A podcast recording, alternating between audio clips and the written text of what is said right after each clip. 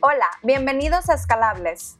Un programa en vivo donde conversamos con líderes que están desafiando el status quo e impactando el ecosistema emprendedor en Latinoamérica.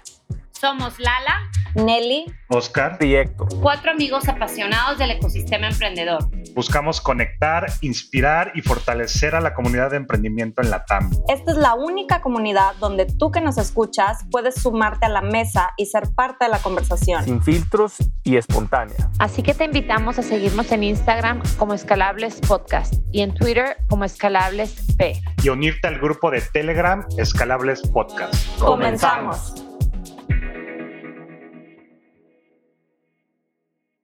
Sé que el tiempo es lo más valioso que tenemos todo el mundo, entonces en verdad que apreciamos demasiado el que, el que hayas aceptado la invitación aquí a, a platicar tu historia a la comunidad de, de, escalables. La verdad es que muchísimas no, gracias. Es, es, es un gusto, ¿eh? es un gusto. Buenísimo, muchas gracias por tu tiempo, por estar aquí, compartirnos y pues bueno, es un gustazo tenerte aquí. Dale, dale Nelly y qué orgullo estar por acá. ¿eh? Pues sin más, les presento al invitadazo que tenemos el día de hoy. Tenemos a Poncho de los Ríos, CEO de Nowports y co-founder de Nowports, quien con tan solo 23 años ha fundado una empresa de logística que yo pensaba que la evaluación era menor, pero me acabo de enterar que ya está la evaluación en 600 millones de dólares, Poncho, con los resultados que tuvieron el año pasado. Ahorita entraremos más en eso.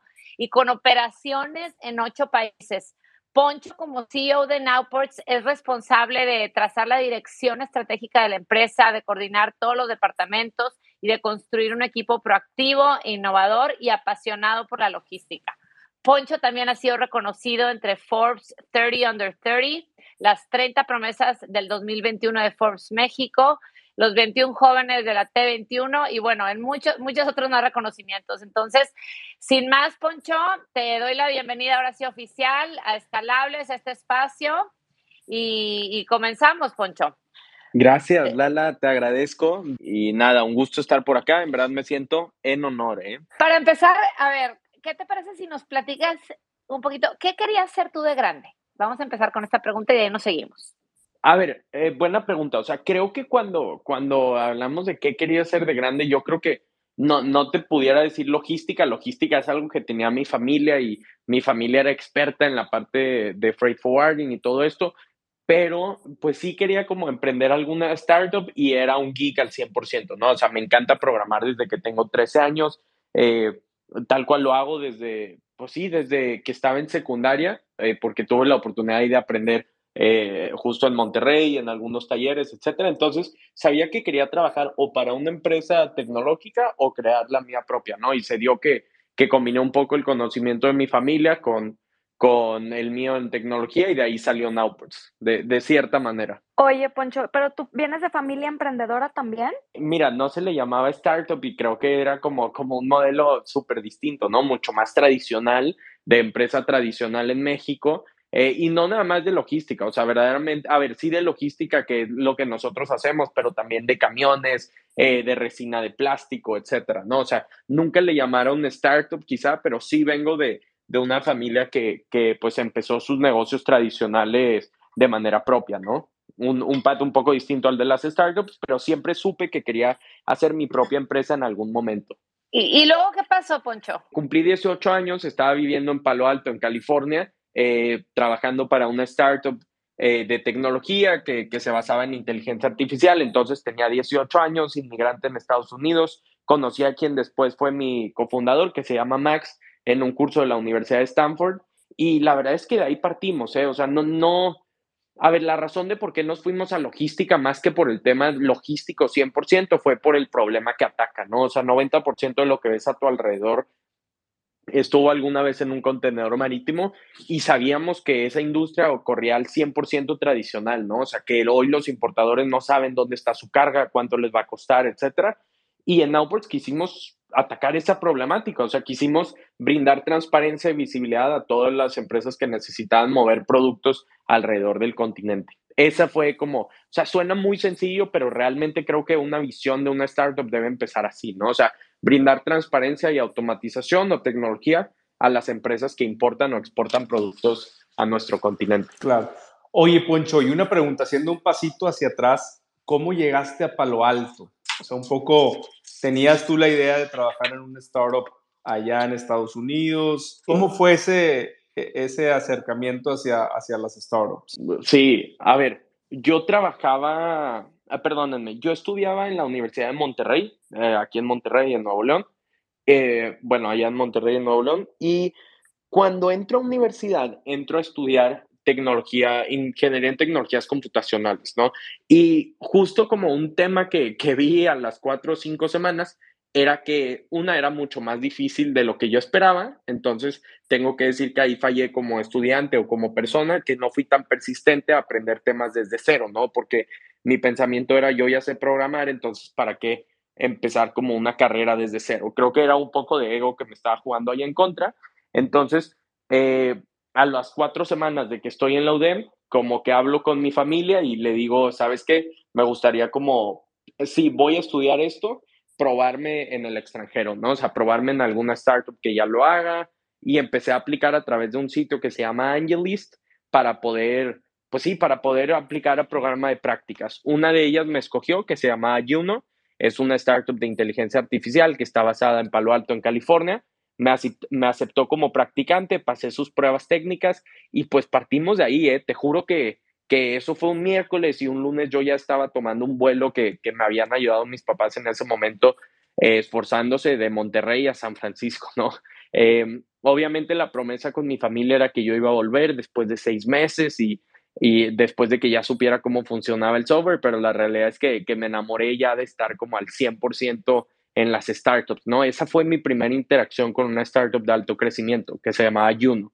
Oye, y entonces tú dejaste, digamos que la escuela en stand-by. No, la, realidad es que la dejé en stand-by. Después ya llegando a California, tuve la oportunidad de conocer a Esther Wojcicki, que es quien Google se fundó en su garage, y creo que hay demasiadas historias muy, muy buenas alrededor de eso.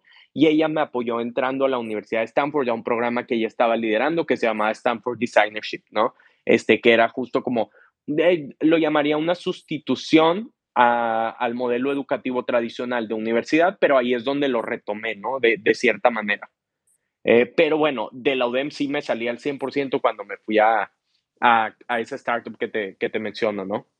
Wow, buenísimo, qué, qué, qué, bueno ahí saberlo. Entonces, bueno, decidiste irte a, a, Palo Alto, a Juno, este, entrar a, a, Stanford, este programa alternativo, y ahí conoces a, a Max. Sí, a, ver, a Max ya lo había conocido hace algún tiempo, eh, unos veranos atrás, porque él era de Uruguay, nos conocimos en un, en un campamento de verano, etcétera, pero donde más nos interactuamos fue cuando yo ya estaba viviendo de tiempo completo en California y él también estaba viviendo en Estados Unidos, ¿no?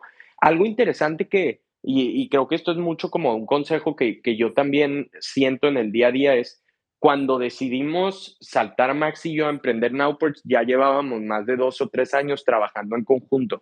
No en algún proyecto en específico, pero interactuando, ¿no? O sea, sabíamos sus valores, él sabía mis valores, la forma en la que trabajábamos, etcétera, ¿no? Pero sí, lo conocí ya una vez, más bien, lo conocía desde antes y me empecé a llevar mucho más con él una vez que ya me mudé a, a California. Oye, Poncho, y yéndonos un poquito para atrás, cuando tú tomas la decisión de, ¿sabes qué? La UDEM no, no me está aportando, supongo, bueno, no sé cuál fue tu pensamiento, si quieres ahorita nos lo compartes. Este, ¿qué, qué, qué pasó, por ejemplo, tus papás, tus amigos? ¿qué, ¿Qué te decían, no? Porque me imagino, bueno, el pensamiento tradicional y para todos los papás, pues es, pues como que el primer objetivo como padre es, pues, que, que, que el, que el niño se reciba, ¿no? O sea, ¿Qué, pasó ahí? ¿Recibiste el apoyo de ellos? ¿Rechazo? Cuéntanos un poquito de eso. La realidad en esto es que creo que también tuve un, una fortuna de, de, que en casa, o sea, mis papás específicamente, ni siquiera propusieron limitárselo, me explico, o decir como, no, esto, esto no lo vas a hacer, sino fue mucho más de preguntarme el cómo y ayudarme a cumplirlo, ¿sabes? O sea, a ver, ok, lo vas a hacer, Poncho, como a qué startup vas y, y cómo vas a llegar hacia allá, qué onda con la visa y tuvimos que trabajar algún permiso, etcétera, ¿no? O sea, la verdad no, no tengo una buena historia de como alguien que no haya creído en mí en ese entonces porque fue una de mis mayores fuerzas, ¿no? O sea, el respaldo familiar. Creo que también sabían que no era algo nuevo, o sea, llevaba más de seis años programando en mi, en mi cuarto y era un poco razonable querer saltar como ya al, al, campo de batalla, ¿no? A calarme si era lo que realmente quería hacer los próximos 20 o 30 años de mi vida, ¿no? Eh, esa es un poco la historia. Creo que de maestros, obviamente, a ver, yo me acuerdo que había maestros con quienes tenía confianza y les propuse mi plan y a lo mejor no concordaban tanto, pero no, no, no, fue, no fue un patrón común. O sea, creo que mucha de la gente que me rodeaba me terminó apoyando, incluso conectándome con gente en California. Se me vienen aquí a la mente gente de, de Blooders o de otras startups como Javi Esquivel, etcétera, que en verdad me, me, ayudaron conectando a más gente para cuando llegué ahí. Oye, Poncho, ¿y, ¿y, qué fue lo que despertó tu interés en la programación? Porque dices que empezaste a programar desde antes de entrar a la universidad. Entonces, ¿qué, qué, fue, qué fue lo que te llamó la atención y cómo, cómo aprendiste? Creo, creo, Nelly, que es como esas posibilidades que tienes de crear algo desde cero con una inversión mínima, ¿sabes? O sea, la programación es como esa, de esas pequeñas cosas que no necesita una, una inversión eh, en, no sé, en una planta de producción, en materias primas, etcétera. Toda la materia prima está en tu mente y está como en lo que tú quieras hacer, eh, tal cual como la imaginación es el límite. Ahora vemos como cosas de metaverse, etcétera. Y, y, construirlo tiene una inversión cero. Entonces, lo que me encantaba era poder crear un juego de la nada con mis propios recursos y mi propio esfuerzo no depender tanto de, de terceros, ¿no? De cierta manera. Eso fue lo que lo despertó. Creo que, o sea, como mentiría si te contara alguna historia, es mucho más como la pasión por, por construir una cosa distinta cada día, ¿no? Y es algo que hoy todavía trato de hacer. Si bien en Outports no, bueno, ya tenemos un equipo de desarrollo, somos un poco más de 370 personas en la empresa, me encantan los fines de semana programar alguna cosa, ¿no? O sea, es como un hobby que, que obtuve desde temprana adolescencia, diría yo. Wow, buen, buenísimo. Oye, Poncho, antes de entrar directo, digamos que a, a, a eh, una pregunta. ¿Intentaron, Maxi, tú o tú solo, algún, alguna startup, un negocio antes, algo que, que, que donde pudiste probar cómo era hacer negocio? Héctor, ahí a ver, nunca le llamamos startup porque te voy a decir algo. Nowports, no sé si cuando lo empezamos le dijimos startup, era más como un software de logística y probábamos a ver si hacía sentido y lo probamos en su momento en el negocio de mi familia, ¿sabes? Antes de en verdad decir esto es 100% un startup y, y es lo que hicimos. Entonces, sí hicimos demasiados proyectos en conjunto, o sea, específicamente me acuerdo que lanzamos varios e-commerce, que era algo a lo que nosotros le apuntábamos en su momento, también lugares para rentar aulas de trabajo o, o, estilo WeWork, o sea, poder tener un lugar de trabajo en cualquier lugar el que fueras. Entonces, sí intentamos distintos productos, pero sí eh, lo, que, lo que estoy seguro es que Nowports fue como donde más convicción tuvimos, ¿no? También porque cuando empezamos a escuchar del problema y de que eh, 50% de los importadores no tienen visibilidad de dónde está su carga y cuánto va a costar mover de punto A a punto B, ahí fue donde nos apasionó la idea, ¿no? Y, y Nowport sí fue el primer proyecto al que, por el que decidimos, no sé, renunciar a nuestros trabajos, ¿no? Y, y ya enfocarnos en ese al 100%. Oye, Poncho, pero tú ya habías emprendido antes, ¿no? Con el tema de delivery. sí. ¿Por qué, eh, ¿por qué bueno, la risa? ¿Por qué la risa? No, porque, a ver, porque mi novia, porque mucha gente cercana se ríe de mí porque tenía 14 años en ese entonces, me explico. Eh, este, y, y, creo yo que fue, fue un rotundo fracaso, pero fue un fracaso bonito o, o sexy. Sí, a ver, tratamos de hacer un rap en su momento, pero te, si te dieras cuenta de todos los retos operativos que había, era, era como algo fuerte, ¿no? Entonces, sí fue como mi primera experiencia siendo una startup, pero nos faltaba demasiado como demasiado conocimiento para poderle llamar así, ¿no? O sea, no teníamos ni idea de que era una aceleradora, incubadora, eh, de que era stock options, o sea, era simplemente un emprendimiento que hice a mitad de preparatoria, ¿no? Digo, a ver, que llegó a arrancar bien, ¿no? En algún mes tuvimos una facturación arriba de 100 mil dólares, contra, perdóname, perdóname, de 100 mil pesos, etcétera. Entonces fue un buen proyecto de arranque, pero, pero creo que no, no estábamos lo suficientemente in, ¿no? O sea, algo que aprendes después con Outports o, o con otros proyectos o founders que veo, es como es, es, irte a full, o sea, es irte a full adentro, dejar todo lo que tienes al lado, desde relaciones personales, eh, no sé, familia, escuela, side projects, etcétera, para enfocarte en algo al 100%, que en su caso fue Nowports y no fue Lucas, ¿no? Que fue como el primer emprendimiento que tuve. ¿Cuánto duró ese emprendimiento? Eh, yo creo que duró de operación un año, ¿no? Debe, debe haber durado alrededor de un año. Y, y otro aprendizaje que me llevé de ahí es que fue un año, pero nueve años construyéndolo y solo tres meses vendiéndolo, ¿no? Entonces, para cuando salimos al mercado ya no teníamos del poco capital con el que contábamos tampoco. Oye, Poncho, ahora sí, entremos, entremos, digamos que al tema de lo que estás haciendo hoy en día, ¿no? Eh, cerca, probablemente sea un número mayor, pero cerca de 54 millones de contenedores se importan y se exportan hacia Latinoamérica al año, ¿no? Y casi el 50% de ellos está, pues ya sea perdida su información o está atrasado, ¿no? Retrasado en el tiempo de entrega. ¿Qué es Nowports y cómo viene a solucionar el, e, e, este gran problema que, que, que se tiene con todo el tema de la logística, los contenedores, la información, la transparencia que comentas? Si nos puedes profundizar un poco más para los que no conocemos. A ver, antes de hablar de Nowports en sí, quiero dar un poco más de contexto en la industria, ¿no? Eh, 90% de lo que ves a tu alrededor alguna vez estuvo en un contenedor marítimo. Entonces, eso va desde los tenis que traes puestos hasta la silla de tu escritorio, hasta la alfombra del piso, ¿no? O sea, 90% de lo que está a tu alrededor viene de otro lado del mundo o fue producido en otra ciudad, etcétera. Y ahí es donde se envuelve la logística, ¿no? ¿Y por qué la logística es tan importante?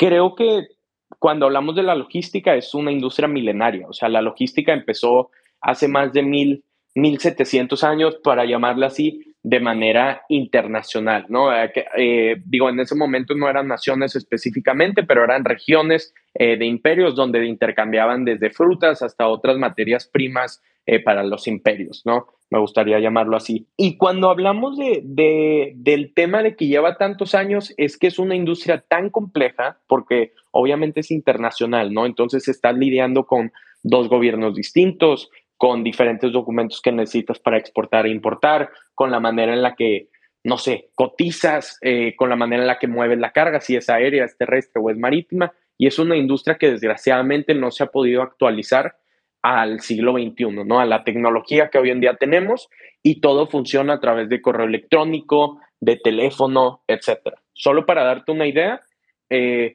cuando un importador quiere mover un contenedor de China a México, tiene que mandar más de 80 correos por cada uno de los contenedores que mueve, ¿no? Entonces, esos 80 correos se multiplican por 100 o 120 para una empresa mediana a grande en Latinoamérica. También los equipos de logística tienen que invertir más de 9 a 12 horas por semana en reportes eh, manuales en los que ponen en un Excel cuándo llega cierto contenedor, qué viene dentro de ese contenedor, etcétera, ¿no?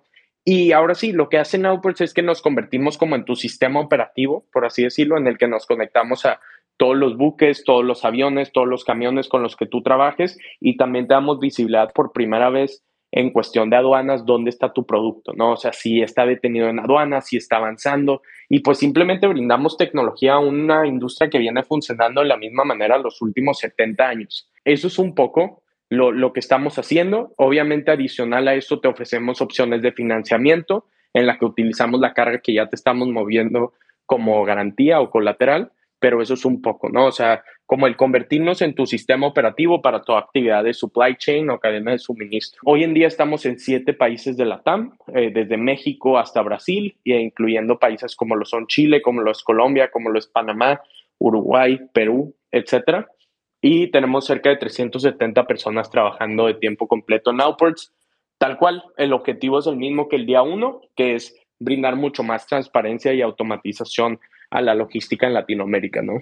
Lo explicas muy fácil, Poncho, pero creo que tiene que tener todo un, grandes retos con todo el tema de documentación, el tema de las normas, certificados de origen, tarifas, tiempos y cumplimientos de, etiquetados y todo esto que, que, posiblemente muchas personas no saben, pero lo explicas bastante fácil, pero creo que ha hecho grande eh, una gran diferencia en, el mercado y de alguna forma disminuyendo todos estos tiempos, pérdidas o transparencia, como comentas, ¿no? ¿Cuál es lo que tú consideras que ha sido, digamos, el gran diferencial? Hablas de este sistema operativo. ¿A qué le podemos llamar sistema operativo? Mira, Héctor, un sistema operativo eh, específicamente en logística es conectar al proveedor a la naviera, al agente aduanal, al transportista de última milla con el que tú trabajas y normalmente los manejas por diferentes cadenas de correo electrónico, por diferentes Excels y centralizarlos todos en nuestra plataforma, ¿no? Para que el día de mañana, si tú quieres saber cuánto está afectando en el costo final de tu producto el mover una carga de punto A a punto B, lo puedas obtener como directamente de nuestro sistema, ¿sabes? Y no tengas que hacer 9 a 12 horas de reportes semanales en eso. O sea, creo que el, el, sistema operativo es, estamos compitiendo de cierta manera con el Excel, con el correo, con las llamadas de teléfono ineficientes para brindar mucho más inteligencia a aquellos héroes logísticos que están atrás de cada producto que tú ves en tu casa, ¿sabes? Nuestro objetivo es eso, o sea, queremos que la gente tenga confianza y visibilidad de cada uno de los procesos que están llevando a cabo. Oye, Poncho, y esta, bueno, uh, Nowports como funciona hoy en día, ¿es la idea original que tenían en el día uno o fueron pivoteando en el camino? ¿Cómo funciona el modelo sí. de negocio? De Nowports? Mira, la visión es la misma, el producto no es el mismo, ¿ok? Y te voy a decir por qué. Cuando empezamos, solamente te ofrecíamos opción de mover carga de punto A a punto B, ¿no? Si tú quieres mover carga de China a México, lo puedes hacer, lo podías hacer en Outports desde el día uno, ¿no? Pero nuestra visión siempre fue queremos ser el backbone o el sistema operativo de todas las empresas en la TAM. Entonces eso requiere de opciones de financiamiento, requiere de pólizas de seguro, requiere de pagos internacionales directos desde nuestra plataforma y así es como el producto ha ido evolucionando, ¿no? O sea, nosotros lanzamos nuestro producto de financiamiento en el que te podemos dar una línea de crédito de 2 a 3 millones de dólares en menos de 60 segundos directo desde nuestra plataforma y eso no estaba en el día uno, ¿no? Pero siempre estuvo en nuestra visión, ¿no? O sea, como nunca ha cambiado el qué, el qué queremos ser, pero sí ha cambiado el cómo. Creo que ahora la idea de Nowports tres años después es como una idea de Nowports en esteroides, ¿no? Así nos gusta decirla internamente. Oye, Poncho, muy interesante la verdad eso que comentas. Ah, más al rato quiero que nos platiques un poquito cuáles son sus planes a futuro, pero ahorita me quisiera andar un poco en cómo llegaron hasta donde están. Comentas que están en, en ocho países. Tengo entendido, corrígeme si estoy equivocada, que empezaron México y al mes y medio ya estaban abriendo Chile. ¿Cómo deciden hacia qué países irse y, y, y, y, a, a, cuáles? Ahí, la, la, a ver, yo soy de México, ¿no? De Monterrey específicamente y mi socio es de Montevideo en Uruguay. Y cuando arrancamos Nowport siempre hubo esa disputa de si íbamos a ser una empresa mexicana o íbamos a ser una empresa uruguaya y dónde íbamos a estar, etcétera, ¿no? O sea, eh, ese reto estuvo como desde el día uno. Y o más bien no ese reto, esa discusión. Y a lo que llegamos, Lala, era que queríamos ser una empresa 100% regional, o sea, que no queríamos ser identificados como una empresa regia ni como una empresa uruguaya, sino como una empresa que esté cambiando toda una economía en Latinoamérica, desde México hasta Brasil. Y por eso abrimos Chile, o sea, Chile lo abrimos un mes y medio después de haber abierto México y lo increíble de esto es que ni siquiera sabíamos operar México y ya estábamos abriendo no solo Chile, sino Colombia, ¿sabes? Y y no fue por un tema de capital. En ese momento no teníamos capital. Lo único que decidimos es contratar como a ese equipo de early founders en, la empresa, por así decirlo, que, que le apostaran a nosotros y empezar a abrir mercado en Chile, en Colombia. Después abrimos otros países como Panamá, como Perú, y así, o sea, así es como se dio, ¿no? Con, eh, desde el día uno con una visión de cubrir todo Latinoamérica agresivamente, principalmente Latinoamérica, para servir a las empresas que necesitaran importar o exportar desde el, desde el continente Asia o desde Asia, ¿no? O sea, desde China, Tailandia, Japón, etcétera. Oye, Poncho, y justo ahorita que estás mencionando que para ustedes era muy importante tener esos, ese talento principal, esos early founders, como le mencionabas, ¿qué era lo que más buscabas en el talento a la hora de contratar? ¿Buscabas más temas de hard skill, de soft, de soft skills? ¿Y cómo le hacías para encontrar ese mejor talento en una industria tan tradicional? ¿Cómo atraías ese sí. talento? La capacidad de los outsiders, en mi opinión, es increíblemente alta. A mí se me viene a la cabeza desde nuestra Head of Marketing hoy, que fue nuestra empleada número uno en Outports, hasta nuestro Head of Sales Global, que, que se llama Gabriel, que vive en Chile.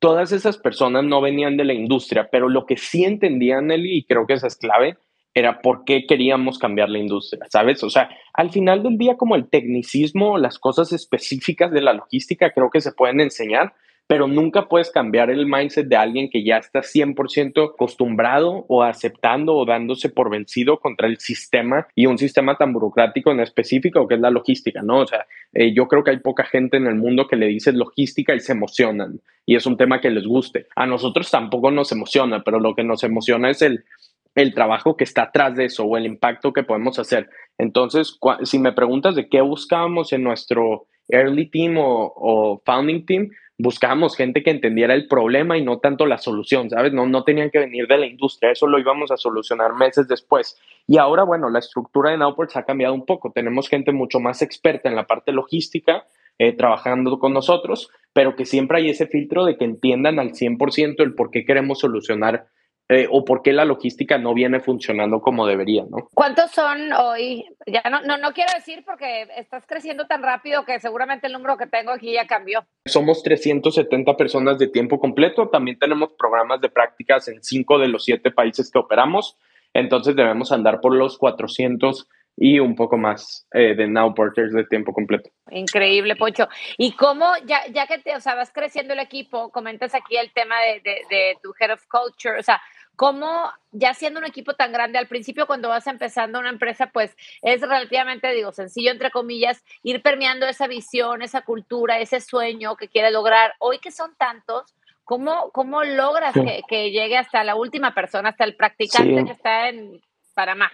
Sí, a ver, Lala, cuando, cuando e, es algo que estamos tratando de resolver sobre el aire, ¿no? Como founder, es la primera vez que creamos una startup de alto crecimiento, tanto Max y yo, ¿no? Los dos habíamos estado involucrados con startups, los dos habíamos hecho algún tipo de emprendimiento, pero nunca habíamos como liderado un equipo de más de 100 personas, ¿no? De más de 10 personas incluso. Y, y estamos como improvisando en el camino, ¿no? Pero yo creo que al final del día, la manera en la que creas un equipo en el que no corra solo por los founders, sino que la visión se vuelva mucho más grande que Poncho, mucho más grande que Max, etcétera, es tal cual como contagiándoles el por qué el impacto de lo que hacen en el día a día hace sentido, ¿sabes? A la gente no le interesa saber cuánto revenue va a hacer Nowports en 2021, me explico, o en 2022. Eso, eso es solo como una métrica y, y es muy bueno traquearlo para inversionistas, es muy bueno traquearlo para saber nuestros resultados, pero lo importante es saber cómo el impacto que está haciendo nuestro practicante en Panamá, como bien dices,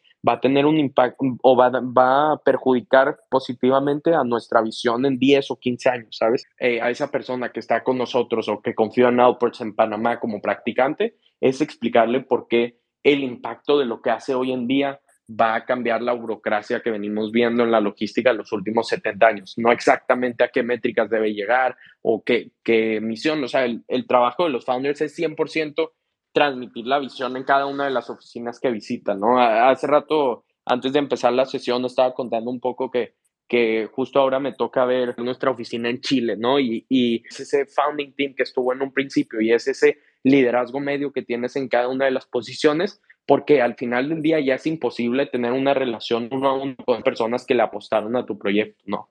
¿Y cuál sería el estilo, eh, tu estilo de liderazgo? ¿Cómo, ¿Cómo, te definirías? a ver, creo que es una pregunta muy amplia, no, no, eh, no, no si tengo una respuesta específica, pero a ver, mi percepción de un líder más que autocalificarme es 100% como ser una herramienta mucho más que un blocker, ¿no? O sea, el trabajo de un líder es ser el link o el router entre, entre un líder y el otro, ¿no? O entre un objetivo y, y eh, la meta final. Creo que cuando hablas de, de, cómo es mi día a día, Lala, y contestándotelo de cierta forma, mi día a día hoy en Output se trata mucho más de, de conectar a nuestro Head of Sales en Chile con nuestro Head of Sales en Colombia, porque están viendo un problema similar que nosotros tuvimos hace algunos meses, ¿me explico? Y, y ahí es donde, donde, donde te vuelves clave, o sea, siendo un habilitador de esas conversaciones internamente en la empresa. Buenísimo. Oye, Poncho, y antes de pasar a temas de ya el crecimiento, levantamiento de capital, etcétera, un poco los retos, digo, eh, también se platica muy, muy fácil y muy sencillo decir, oye, empezamos en México y luego en Chile y luego, pues ya estoy en Estados Unidos, Panamá, Brasil, este, Perú, Colombia, Uruguay, suena bastante fácil, pero en, este tema de escalar, sí. ¿cuáles son los retos y cómo al final del día pasan todos los temas que tienen que ver con regulación, la adaptación local, este, pues también transportistas que son locales o empresas logísticas locales, cómo lidian con todo esto que no es, este, no es un, todavía un global economy. Ustedes están haciendo esta, esta globalización. Claro. pero ¿cuáles son los retos que enfrentan o, los principales challenges que te enfrentan? Porque, Héctor, y ahí agregando algo a un muy buen punto que dices, es, Héctor, cuando hablamos de, de que la logística es compleja a nivel global, imaginémonos cómo es en Latinoamérica, ¿no? O sea, justo a lo que hacía referencia ahorita, lo que es el lidiar con una regulación ambigua en países emergentes como lo es México y como lo es Colombia y como lo es Chile, representa un reto para, para cada vez que queremos expandir nuestras operaciones o lanzar un nuevo producto. Te puedo decir que el producto de financiamiento que estamos lanzando en todos los países en los que operamos nos llevó más de ocho meses solamente en obtener las licencias, saber qué estaba dentro de nuestro marco de operación, de, de, leyes, etc. Y ahí, Héctor, para mí entra un factor clave que ha sido muy fuerte en Outports, que es el, el rol de los fundadores, ¿no? Eh, yo te puedo decir que creo que tenemos muy claro eh, a nivel Nowports nuestro, o a nivel fundadores el rol de cada uno de nosotros. Max, la verdad, es un experto en temas desde financieros hasta regulatorios, eh, que siempre operemos dentro de legalidad, etcétera. Y yo estoy un poco más enfocado en la parte de adquisición, ¿no? Y, en ese, y dividiendo esas tareas tienes como accountability o responsabilidad al 100% de qué te toca hacer. Y te estás adelantando nueve o diez meses antes de que ya sea el momento del escenario, ¿no? Por así decirlo. Nosotros sabíamos desde desde hace cerca de un año y medio que íbamos a lanzar este producto de financiamiento. Entonces, en ese momento empezaba nuestro producto, nuestro proceso de obtener las licencias, obtener todos los permisos necesarios, etcétera, ¿no? Em, pero bueno, creo, creo que es eso, ¿eh? para serte sincero. O sea, es mucho más alrededor de delegar eh, los roles de los fundadores para juntos hacer más. No, no es que Poncho esté a cargo al 100% de, de la regulación y de la venta, etcétera, ¿no? Tratamos de dividir eso muy bien entre nuestro equipo. Buenísimo, gracias Poncho. Paola, qué gusto verte por acá, bienvenida, adelante. Hola, ¿cómo están? Tengo una súper pregunta porque estaba analizando esto desde hace un chorro de tiempo, o sea, veo que eres una persona súper activa en redes sociales, o sea, te estoy diciendo LinkedIn, Twitter, Instagram, la verdad no sé, pero sobre todo de Twitter siempre me sale y todo eso. Y la vez pasada estaba discutiendo con unas personas qué está pasando o cómo le hacen los founders como tú, porque hay muchísimos que están creando demasiado contenido, o sea, demasiado, demasiado. Y a mí se me hace súper bien porque es una manera de dar a conocer como que, número uno, eh, lo que están haciendo, lo que son sus empresas, lo que quieren cambiar, etcétera. Pero más que nada mi pregunta es, o sea, ¿cómo le haces tú como founder o co-founder de que tienes un chorro de trabajo, me imagino, empleados, eh, rondas de inversión y todo eso, y aparte sentarte a decir, voy a escribir un tweet, me voy a eh, ir a que me entrevisten. O sea, ¿qué consejo le darías tú a los eh, founders emprendedores que quieren también como que crear contenido, pero que dicen, es que no tengo tiempo o no es importante, o al menos a ti, ¿cómo te ha cambiado la vida? Y sí, eh, a ver, a lo que dices, yo empecé a utilizar redes sociales hace un año. Eh, o un poco menos de un año, específicamente Twitter y LinkedIn. La verdad es que las otras redes sociales no es que no las utilice, pero no, no las veo tan, tan útiles, ¿no? Y Twitter y LinkedIn he creado una, a ver, he creado relaciones, te juro que a veces, ahora que vine a Chile y puse un tweet que venía a Chile, estoy por ver dos de las startups que se me hacen más prometedoras en la región, ¿sabes? Entonces, eh, el cómo, cómo designo tiempo a, a, estas actividades, ¿no? Desde, obviamente, estar aquí en Spaces, grabar para un podcast, etcétera. Paula, creo que va como a la ingeniería al 100% de tu agenda. O sea, yo si te, si te pudiera compartir un poco de cómo trato de estructurar la agenda semanal es los domingos y tanto mi familia, mi pareja, quien, quien conviva conmigo sabe que los domingos son mucho de, de preparar el contenido de la semana y, y no por un fin, o sea, la verdad es que no, no tengo un retorno económico, pero si hay un retorno no tangible en conectar con alguien de repente que siempre has querido conectar y a través de un tweet empatizas, ¿no? A través de publicar notas en LinkedIn sobre logística o tus puntos de vista de la situación global, llega un cliente inbound. Eh, te puedo decir que uno de nuestros clientes más grandes en Outports México llegó a través de un post en LinkedIn en el que le gustó nuestra perspectiva, ¿no? Entonces, eh, a ver, es una prioridad posicionarnos como jugadores importantes en Latinoamérica en cuanto a logística y eso parte de los fundadores hasta el management team, etcétera, ¿no? Entonces, es con, con hacer una ingeniería de tu semana, de los domingos, designarle un buen tiempo al contenido.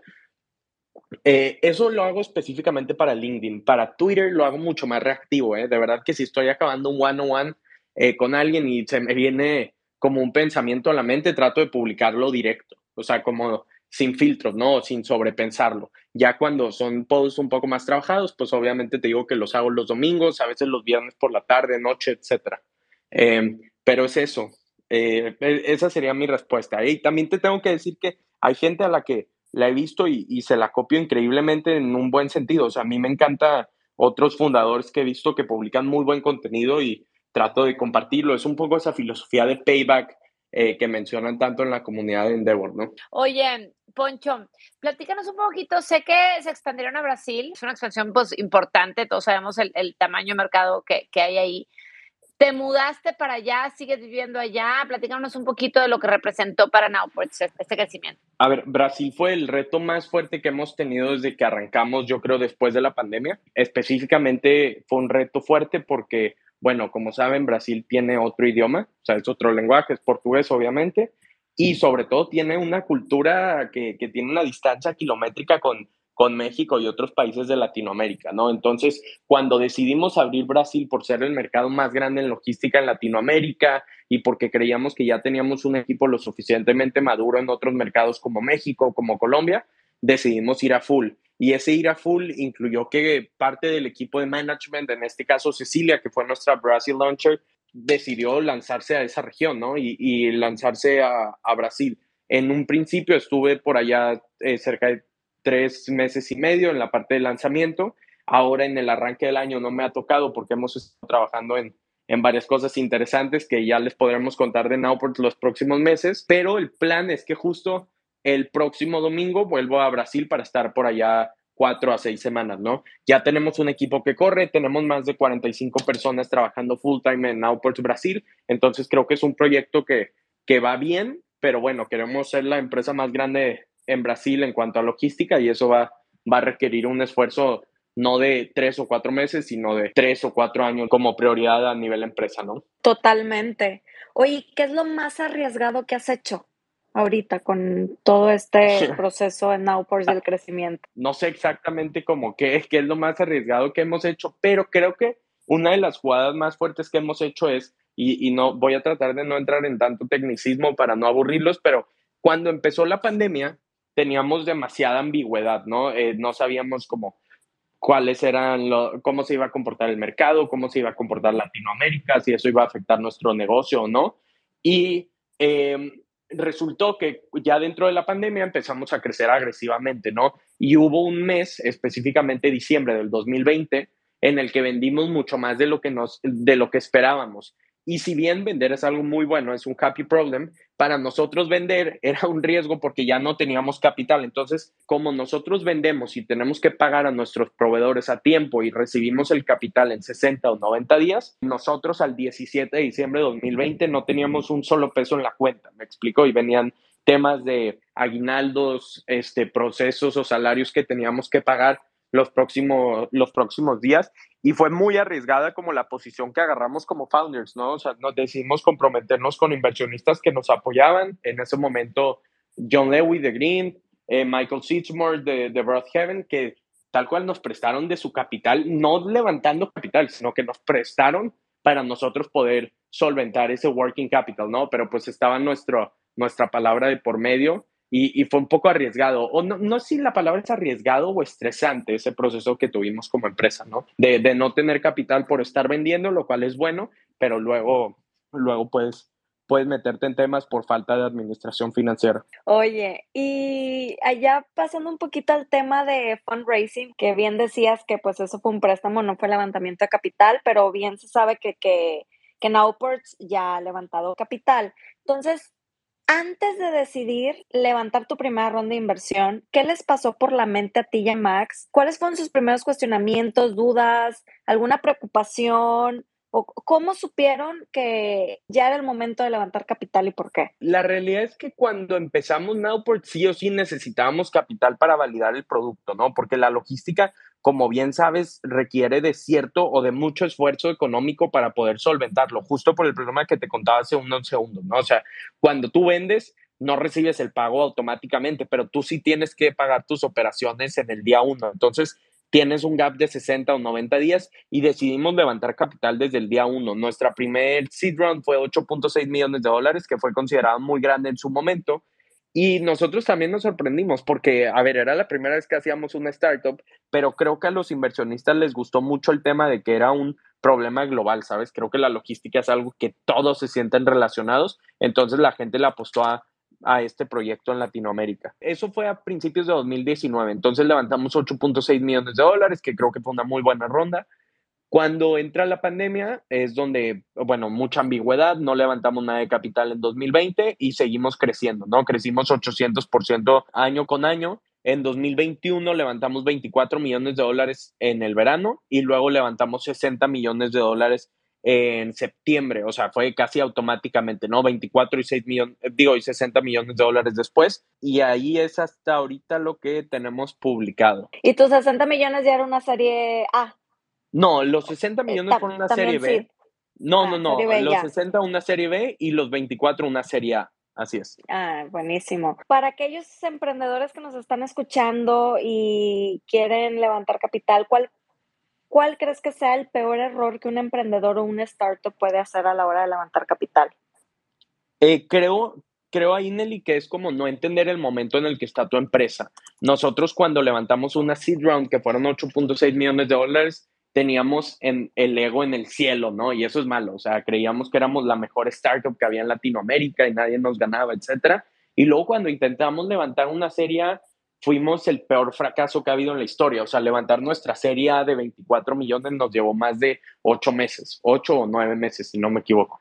Y eso fue por no entender en qué etapa estábamos. ¿A qué me refiero? Cuando eres una seed startup, ¿no? O sea, que estás levantando tu seed, el deck basta. Me explico, el deck basta y la gente quiere que los founders sean los que hagan todos, los que venden, los que programan, etcétera.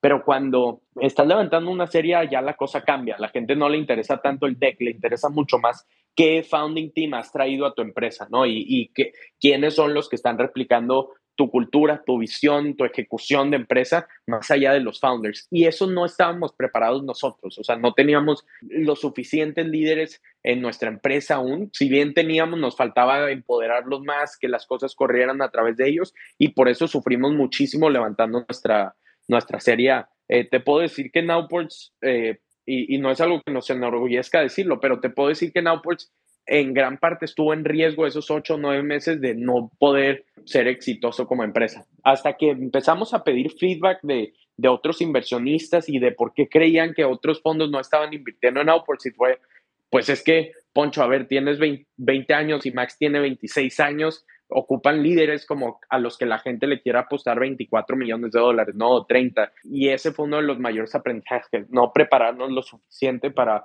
escalar la empresa. No, nos quedamos mucho en nuestra zona de confort, que era la seed round en ese momento, ¿no? Oye, y cuéntanos esto porque no debió haber sido fácil. Decías, oye, teníamos el ego en el cielo en ese momento cuando pedimos, digamos, que el, el o cuando levantamos el seed round, pero también tiene un reto que no, no nos platicas, que es cómo se prepararon para esto, quién los enseñó. Sabemos y, y en, en, varias pláticas que hemos tenido, pues algunas, algunos de los emprendedores que, que nos siguen están en estas etapas no saben cómo, no saben a lo mejor a veces a dónde, a dónde acercarse o qué recomendación pedir, pero, pero ¿cómo sabían tú y Max cómo levantar capital? ¿no? O sea, ¿cómo, cómo, sí.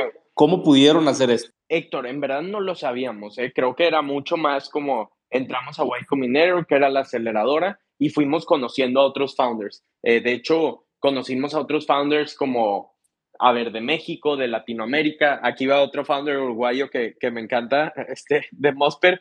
Entonces, eh, bueno, genial verlo por acá, pero creo que vas que, como creando esa comunidad de, de startups, en, o más bien de founders, no solo en YC, sino en Monterrey y en Latinoamérica y en Ciudad de México, que te van ayudando no a decirte exactamente cómo levantar capital, pero mucho más a qué es lo que hace como a conectarte con un fondo, ¿no? Y contarle a ese fondo, oye, en Nowports están haciendo esto, como te recomiendo hablar con ellos. Y ese network que vas haciendo como founder termina pagando mucho de vuelta. Entonces, aquí como volviendo un poco a lo que preguntaba Paola hace ratito, ¿no? Que, que porque a veces redes sociales hacen sentido o también en grupos de WhatsApp como lo es YC o como lo es Endeavor, tratamos de estar como muy activos porque el payback a comunidad pues también te trae un retorno rápido a ti eh, de, de, poder estar muy conectado en el ecosistema, ¿no? Entonces, Héctor, o sea, como resumiendo todo, creo que es conectarte con founders para que te ayuden a conectar con angel investors. Esos angel investors te conectan con seed funds y, y así vas como paso a paso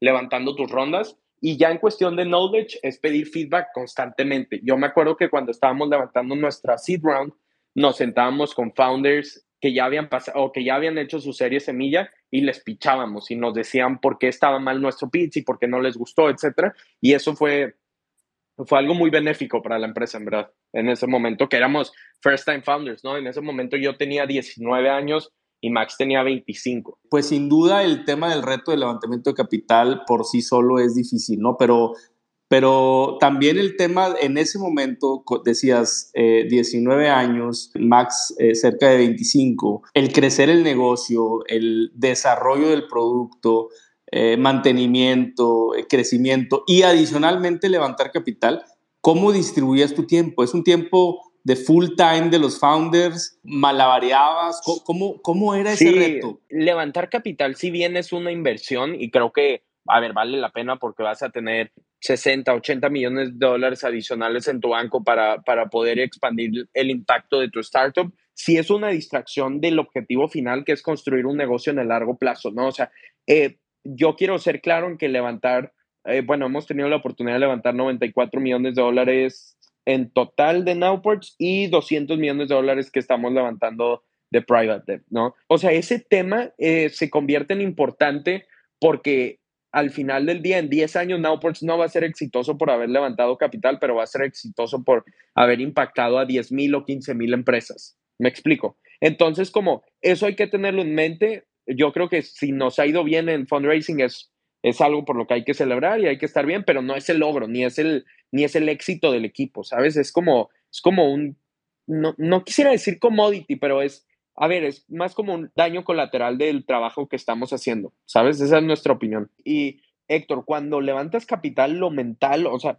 100% de tu esfuerzo está ahí. No, no estás construyendo al equipo, no estás guiando al líder que contrataste hace unos meses, etcétera, ¿no? Eh, esa es mi opinión en lo personal. Creo que, que a mí me encanta levantar capital, es algo que, que, es bueno, pero no, a ver, no es mi prioridad como CEO, es, es mucho, mi prioridad es crecer la empresa y desarrollar el talento y los líderes que tenemos hoy en día, ¿no? Que, que son un poco más de 370 en la empresa y, y, ahorita tocas un tema bien importante, ¿no? De todo lo que, lo que tienes que hacer tú como, como, como founder, como líder de esta empresa, como CEO. ¿Cómo mantienes el foco? O sea, dices tú, no, no puedo estar siempre pensando en levantar capital, tengo que estar pensando en el equipo, tengo que estar pensando en crecer el negocio. ¿Qué haces para mantener ese foco en lo importante? Lala, eh, a ver, el foco en lo importante es algo que tienes que trabajar eh, al decir no casi todo el tiempo, ¿sabes? Eh, tienes que decir no a demasiadas distracciones que pueden ser cenas, que pueden ser desayunos, que pueden ser podcasts, eh, etcétera. Y no digo que no, esas cosas no sumen valor, pero tienes que saber en qué etapa de la empresa lo puedes hacer y en qué etapa no, ¿sabes? Yo, a mí se me viene a la mente como una de las principales formas en las que puedes crecer es una, rodeándote de angels que ya han recorrido el camino, ¿no? O sea, que han creado otras startups antes, que han invertido en otras startups y puedes tener como su overview de eh, enseñarles tu agenda semanal y decirles, güey, ¿qué crees que está mal aquí, ¿no? Y qué, qué cambiarías, etcétera. Y del otro lado, también es como tú haciendo tu retrospectiva. Yo creo que los domingos, y, lo repito de nuevo, es como uno de los días claves para un cofundador, porque es el día en el que menos distracción tiene desde social, laboral, etcétera, y puedes saber eh, cuál es tu prioridad no solo de la semana, sino del trimestre, ¿no? O sea, las prioridades o las tareas de, de un CEO van cambiando semana a semana o trimestre a trimestre cuando tienes que contratar un CFO y cuando tienes que contratar a un VP of Finance, cumplir una regulación en Chile o en Brasil, etcétera, ¿no? Y, eso lo tiene, solo tú lo puedes definir, pero tienes que saber cómo cuál de tus actividades en el largo plazo va a ser mucho más impactante que una métrica de vanidad. ¿Qué son las métricas de vanidad, en mi opinión? Ir a una cena de networking no necesariamente te va a ayudar a llegar más lejos tu, tu startup.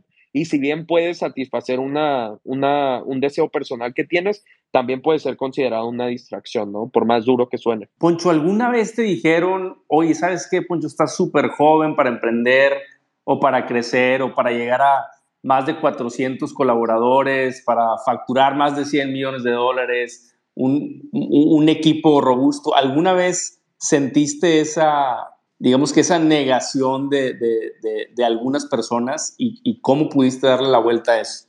Sí, creo que lo mental ahí, Héctor, se, se convierte en algo súper importante, ¿sabes? Cuando, cuando me refiero a lo mental es, tienes que saber que como, o cuando traes a alguien nuevo en Outports, es decir, un líder, un CFO, eh, COO, etcétera, esas personas, además de confiar en ti como líder sin importar la edad, tienen que, tienen que confiar en la misión y en la visión de la empresa, ¿sabes? Y, cuando ellos compran la idea de por qué Nowports puede cambiar una economía como lo es Latinoamérica, sin importar el líder, sino por un equipo que juega, ¿sabes? No, no somos un, un equipo de una persona, sino somos eh, más de 370 personas trabajando en esa visión. Entonces, pues obviamente como fundador hay veces que te sientes solo y más como CEO, ¿no? Tomando las decisiones y contratando talento, etcétera. Creo yo que es parte de, y también creo que, que como tu cultura, tu misma cultura como startup debe guiarte a, a contratar ese talento que es mejor que tú, ¿no? Si no, creo que todas las conversaciones que tienen internamente serían o no serían lo suficientemente retadores para escalar una startup. Fíjate, ahorita estás mencionando mucho todo este tema mental y yo te, escucho hablar, digo, no tengo el gusto de conocerte en persona, pero eh, se nota esa madurez y esa inteligencia emocional tan grande que tienes. ¿Cómo, cómo le haces? O sea, tener esa inteligencia emocional tan, tan madura, tener ese equilibrio en tu salud mental, en tu vida personal, en la laboral, platícame un poquito de, de, eso, cómo mantienes ese equilibrio.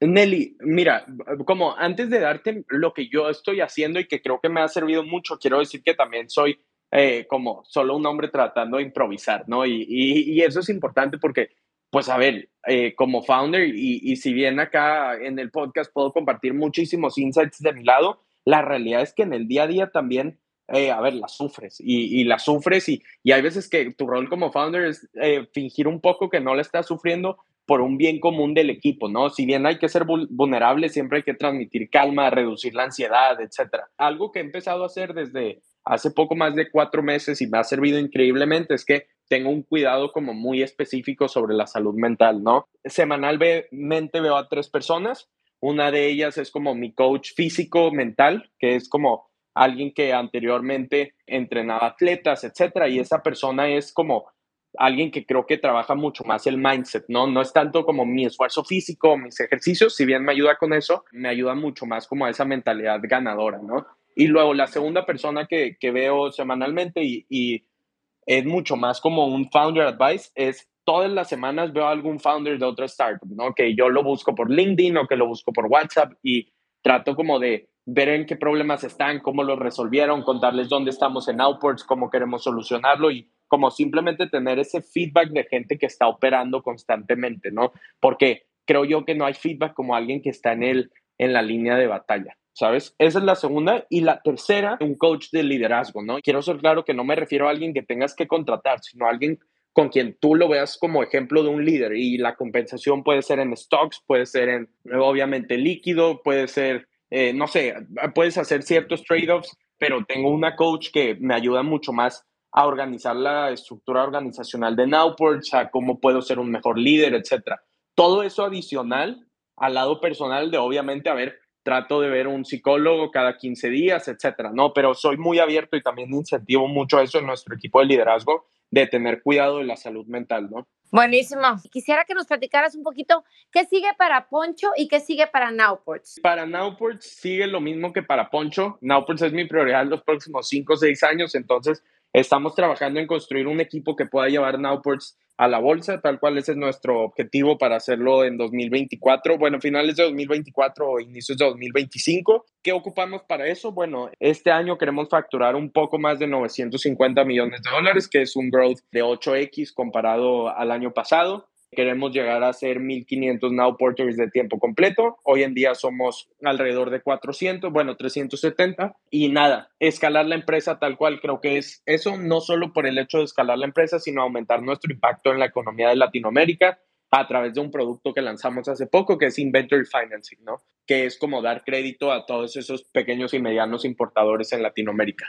Eso es lo que como creo que sigue para Nowports. A un nivel personal sigue lo mismo. Es mi enfoque al 100%, solamente mejorar como líder, ¿no? También payback un poco más a la comunidad. Quiero estar mucho más involucrado en iniciativas desde Endeavor, en Monterrey, e incluso algunas colaboraciones con YC, etcétera, ¿no? Me, me interesa mucho más poder aportar el granito de arena de, de, algo que hayamos aprendido. Padrísimo, pues estoy segura que van a venir muchísimos más éxitos para Nowports y para ti, Poncho. Oye, y ahora sí, ya para cerrar, unas preguntitas rápidas que tenemos aquí la tradición de hacerlas. A ver, dime, Poncho, si te pudieras volver instantáneamente experto en algo, ¿en qué, qué elegirías? hoy, hoy elegiría blockchain, sin duda. Blockchain, buenísimo. Si pudieras pasar un día en los zapatos de alguien, ¿de quién sería? Eh, mm, buen punto. ¿Vivo o muerto? ¿Vivo o muerto? Ok. Eh, a ver, buen punto, buen punto. Yo creo que por un tema de curiosidad probablemente me iría a Mark Zuckerberg o Elon Musk. Eh, y no, no tanto por admiración, sino mucho más por manejo de la presión externa, creo yo. Buenísimo. Menciona algún emprendedor que admires. A ver, voy a mencionar a alguien en el ecosistema que me encante. Ah, bueno, a ver, últimamente de quien he aprendido mucho es de Ricardo Weather de Justo, me encanta. Buenísimo. Oye, ¿tienes un guilty pleasure? ¿Cuál es? Es que no se me viene a la cabeza qué puede hacer un guilty pleasure. No eh, sé, que te guste algún artista que a lo ah, mejor... sin duda, claro, obviamente Bad Bunny y Residente. Sí, yo creo que, que reggaetón, pero es que no es como guilty, ¿eh? O sea, es lo que me ayuda a trabajar como inspirado. Sí, sí, orgulloso, orgulloso. Oye, ya por último, ¿de qué es de lo que más orgulloso estás de tu empresa? Yo creo que de la cultura, sin duda, es lo que nos ha ayudado a llegar a donde estamos. Eh, nuestro segundo hire fue un Head of Culture y creo que el return on investment de eso ha sido increíble. Buenísimo. Pues muchas gracias, Poncho. Muchas gracias por tu tiempo, por compartir. Gracias, en verdad, se nota la pasión con la que haces esto, tu, te, lo digo nuevamente, tu inteligencia emocional, tu madurez, mis respetos y, estoy seguro que van a seguir muchísimos más éxitos para, para, ti, para todo el equipo. Como bien dices, esto es un trabajo en equipo y, la visión, pues es, como, como decías tú, ¿no? La visión desde el día uno no ha cambiado y, y pues muchísimas felicidades, muchas felicidades, qué orgullo y esperemos pues tener más noticias de Nowport pronto y, pues un placer. Muchísimas gracias, muchísimas gracias. De aquí andamos construyendo the next chapter for Latin America. Gracias, por escucharnos. Recuerda que estas pláticas se graban en vivo a través de Twitter Spaces, donde tú puedes participar y ser parte de la conversación. No pierdas la oportunidad de platicar con nosotros. Síguenos en Instagram y en Telegram como Escalables Podcast y entérate de quiénes serán nuestros próximos invitados.